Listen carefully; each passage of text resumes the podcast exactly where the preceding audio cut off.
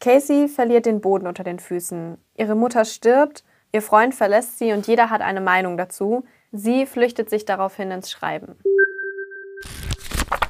Casey ist Anfang 30, als ihre Mutter stirbt, ihr Freund sie verlässt und sie mit Kellnern ihre Studienschulden abzahlen muss.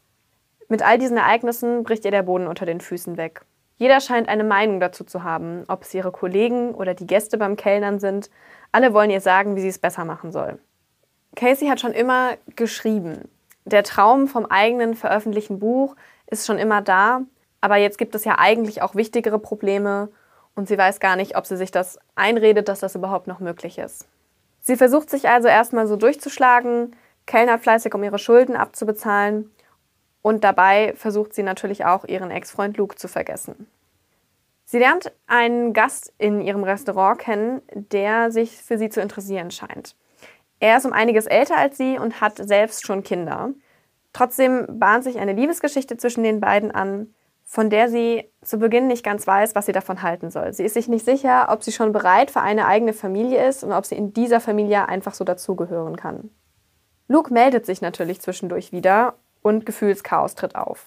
In all dem flüchtet sie sich immer wieder ins Schreiben, gräbt alte Sachen aus, lässt Freundinnen Korrektur lesen und nimmt es ernsthaft in Angriff, etwas zu veröffentlichen. Während dieses Prozesses versucht sie natürlich auch, über den Verlust ihrer Mutter hinwegzukommen.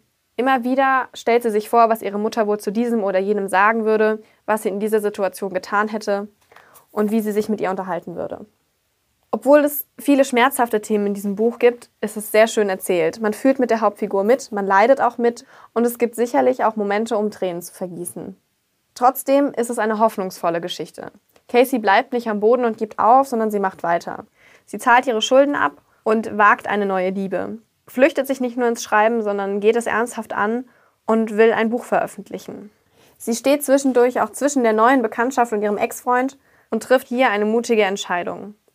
Lily King hat mit Writers and Lovers einen wundervollen Roman über Verlust und Hoffnung geschrieben und nimmt einen mit auf die Reise durch Caseys Leben.